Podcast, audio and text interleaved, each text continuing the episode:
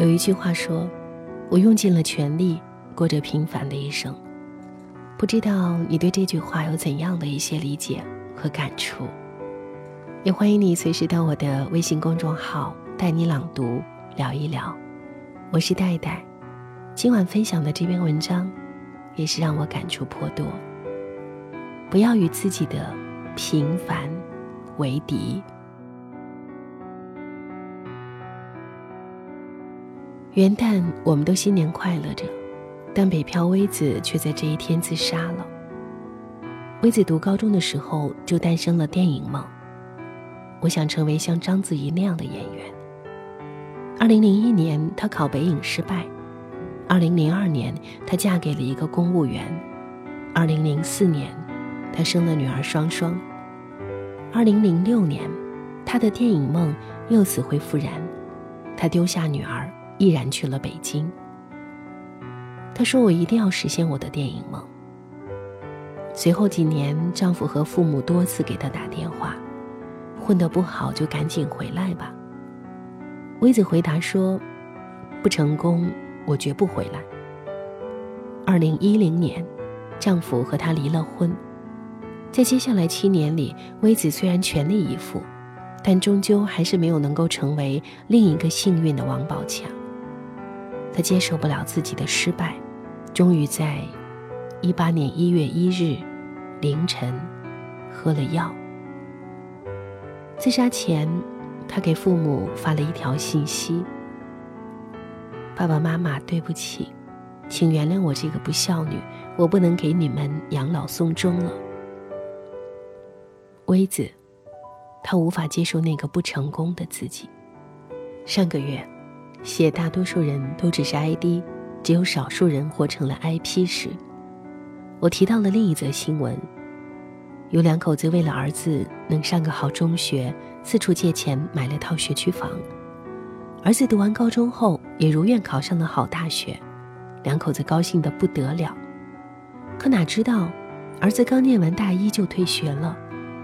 儿子说：“我要组建一个乐队。”两口子怎么劝都没有用。妈妈越想越生气，越想越失望。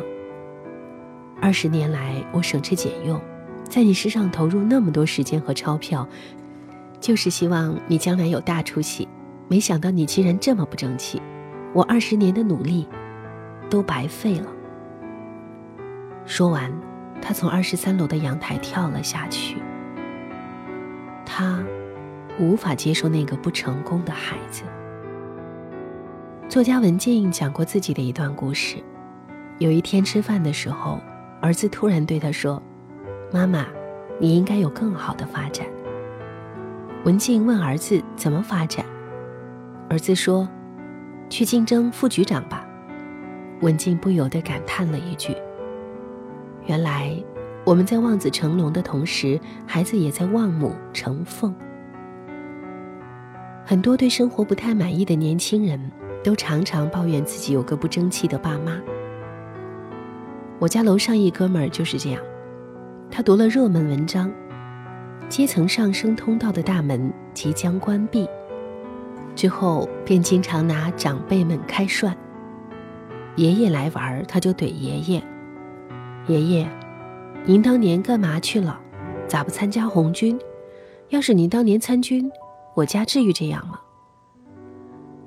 爸爸来就怼爸爸：“爸爸，你当年干嘛去了？你怎么不下海创业呢？要是你当年下海，我家至于这样吗？”他难以接受那个不成功的爸妈。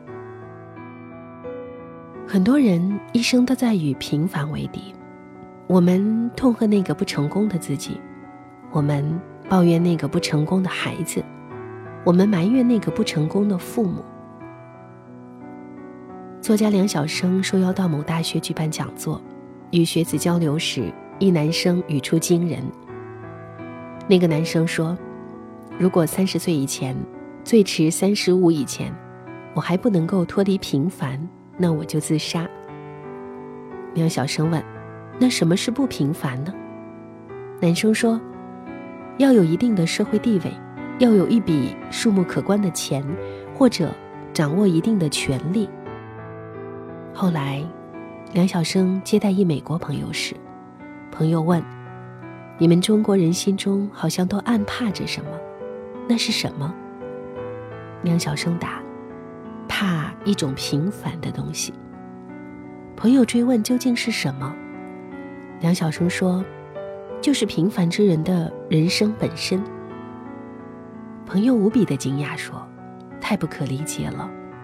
我们大多数美国人都挺愿意做平凡人，过平凡的日子，走完平凡的一生。你们真的认为平凡不好到应该与可怕的东西归在一起了吗？那可不是吗？我们不怕死，只怕平凡。”毕加索的画，常人很难欣赏。于是有人问他：“你为什么不把人画得像人，世界画得像世界？”毕加索回答说：“我十岁的时候就可以画的和照片照出来一样，但用了四十年才画出了你们看不懂的东西。”我为什么要讲这个故事呢？我想说。很多目标不是光靠努力就能达到的。绝大多数画画的人，努力一辈子也只能达到毕加索十岁的水准。正如饭团酱讲的一个故事，他去美国留学时加入了学校的交响乐团。饭团酱特别佩服学校的小提琴手，他出身音乐世家，父母都是音乐家，他的琴拉得太好了，我真的是嫉妒。有一天，两个人一起闲聊时，小提琴手说：“毕业之后，我就去中学当音乐老师。”饭团酱问：“你为什么不进专业乐团？”小提琴手的眼睛一下子就红了。他说：“我也很想去，但是我不够优秀。”饭团酱很吃惊：“你还不够优秀？”小提琴手叹了一口气说。乐团今年空缺了一个小提琴位置，但是有四百个乐手在竞争，那四百个人每一个水平都比我高。听到这句话，饭团酱一下子如遭电击。我原来的梦想也是搞音乐，但这一天与二提琴手对话后，我终于意识到自己不过是个普通人。很多梦想，不是光靠努力就能实现的。小学时，我们都学过课文“坐井观天”。一只青蛙坐在井上，一只小鸟飞来，落在井沿上。青蛙问：“你从哪儿飞来呀？”小鸟说：“我从远处飞来，飞了一百多里地，口渴了，下来找点水喝。”青蛙说：“别说大话了，天不过井口那么大，还用飞那么远吗？”小鸟说。天无边无际，大得很呢。青蛙笑了。我天天坐在井里，一抬头就看见井，怎么会弄错呢？小鸟说：“不信，你跳出井口看一看。”小时候读到这篇课文时，我们都嘲笑青蛙目光短浅，但长大后，我对作家王建平的解读特别有同感。即使这只青蛙知道天有多大，它也跳不出这口井呀。它也曾经梦想要改变世界，但是努力了十几年之后，终于发现自己不过是一个普通人。当我扛着行李回到小县城时，我就明白了一点：我就是那只跳不出井口的青蛙。有人说，上帝给你关上一扇门时。必定会给你打开一扇窗，但在井里，没有门，也没有窗，只有一个洞，远远的，高高的，任你怎么扑腾，都够不着。坐井观天，其实就是我们大多数人的人生。从小到大，我们被问的最多的问题就是。你的梦想是什么？我们争先恐后的抢着回答。我要当明星，我要当企业家，如果你的梦想只是做个普通人，就会被长辈和老师嗤之以鼻。一位读者在十一后台留言说：“中学时，爷爷问我们几个孙儿女，理想是什么？我回答家庭主妇。爷爷当即召开了家庭会议，对我进行了严厉的批评教育。从小到大，我们就这样被教育要做一个不甘于平凡人的人中龙凤，所以我们对自己的期望都很高。当我们无法完成自己的期望时，就把期望。”加注到了孩子和父母身上，但我们忘记或忽略了一点：一个人的人生大概率是平凡的。统计学有个规律叫便利性，意思就是说，你看看周围所有人的命运，就可以推知你自己未来的 n 种可能。世界上百分之九十的人都是普通人，百分之九的人有小成。百分之一的人能大成，所以对于绝大多数人而言，走向平凡就是我们最终的结局。就像古语所说：“又有神童之誉，少怀大志，长耳无闻，终乃与草木同朽。”我们这么努力，不过是为了成为一个普通人。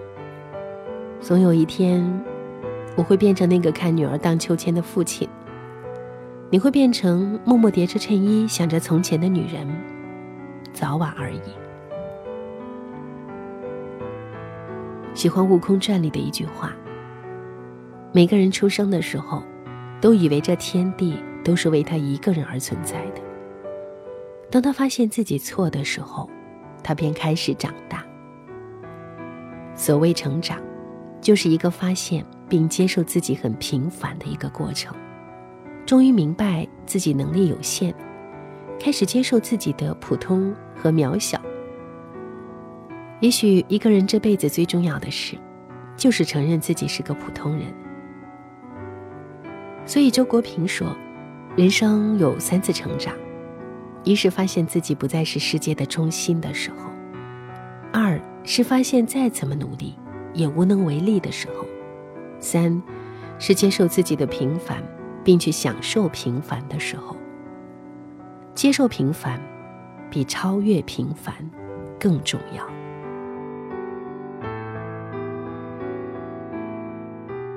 我父亲儿时的梦想是当钢琴家，后来几经努力，但是终没有成功。有一天，我问他：“对梦想缴械后，您痛苦和后悔吗？”父亲笑了笑说。一开始心有不甘，但最后释怀了。我努力了不成，那我就有资格做一个普通人了。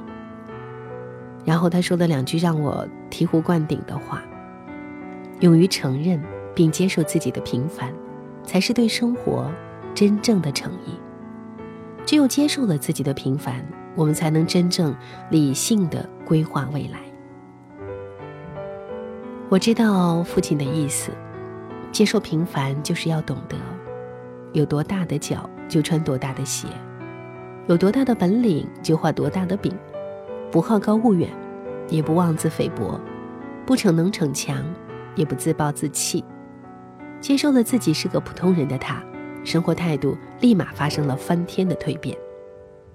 我虽然不再做钢琴梦了，但是我把工作尽力做到了完美，我把老婆照顾的是那么舒服。我让儿子吃上了很好的奶粉，我像闹钟一样定期去看望父母，我每年都带全家人出去旅游。父亲这辈子虽然很平凡，但是我依然觉得他很伟大。我记得他说过那样的一句话：这辈子做过最英勇的事，就是承认自己的平凡无奇。王建平最后改写了“坐井观天”。青蛙笑了：“我天天坐在井里，一抬头就看见天，怎么会弄错呢？”小鸟说：“不信，你跳出井口看一看呀。”青蛙说：“这井太深，我根本跳不出来呀。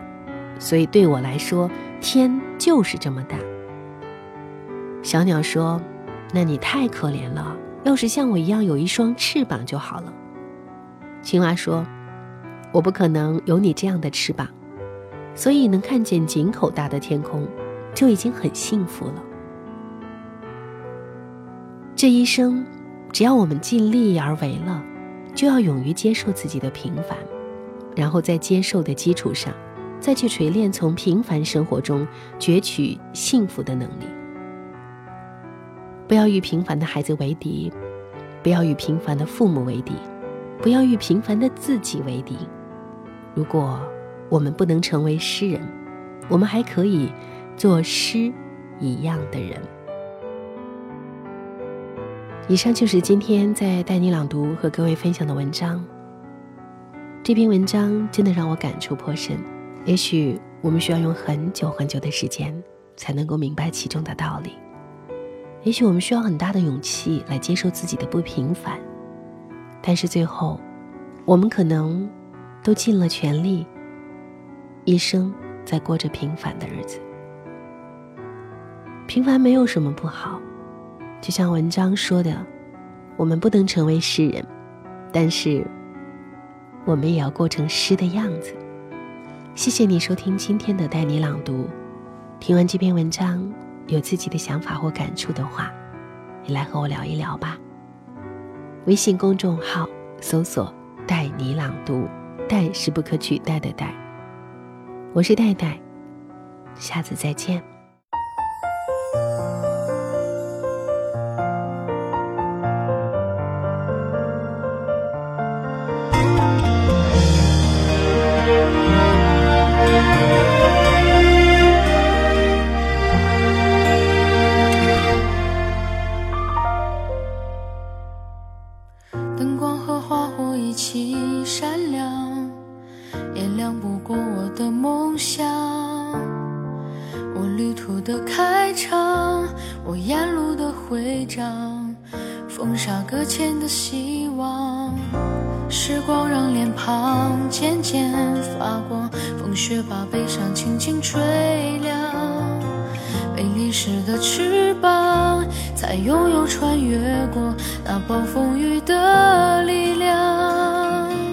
曾经的我想唱就唱，我最响亮。这一年夏天有最感动的阳光。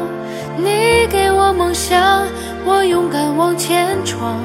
风吹雨打，拍拍肩膀。现在的我想唱就唱，我最响亮。这一年夏天有最温暖的目光。记忆的远方，我披戴的荣光，照进天窗，擦亮梦想。我最响亮。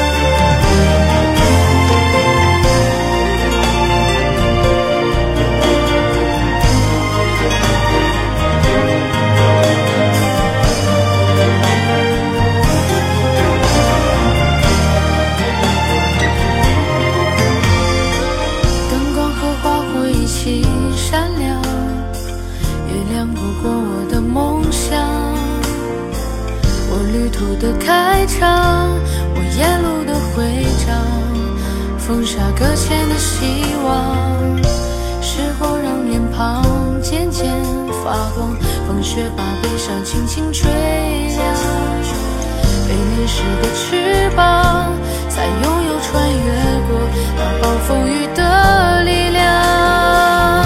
曾经的我想唱就唱，我最响亮。这一年夏天有。最感动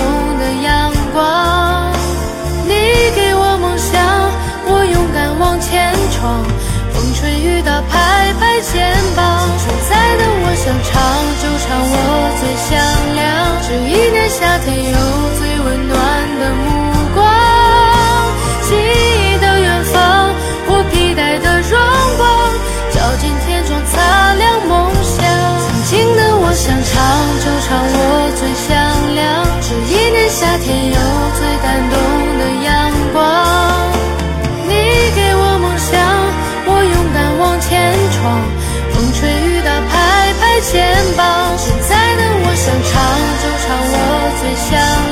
这一年夏天有最温暖的目